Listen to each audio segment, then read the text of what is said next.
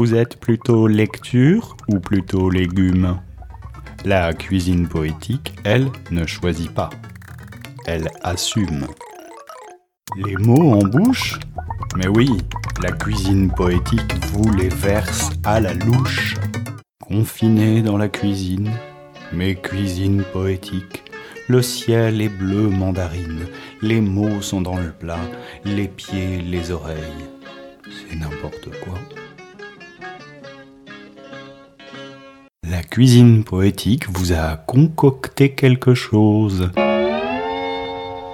Ici, dans la cuisine poétique, on vous invite à écouter la bouche pleine. La cuisine poétique, ça parle d'épluche légumes, de fil à couper le beurre. Non, non, non, c'est plutôt des lectures cybernétiques.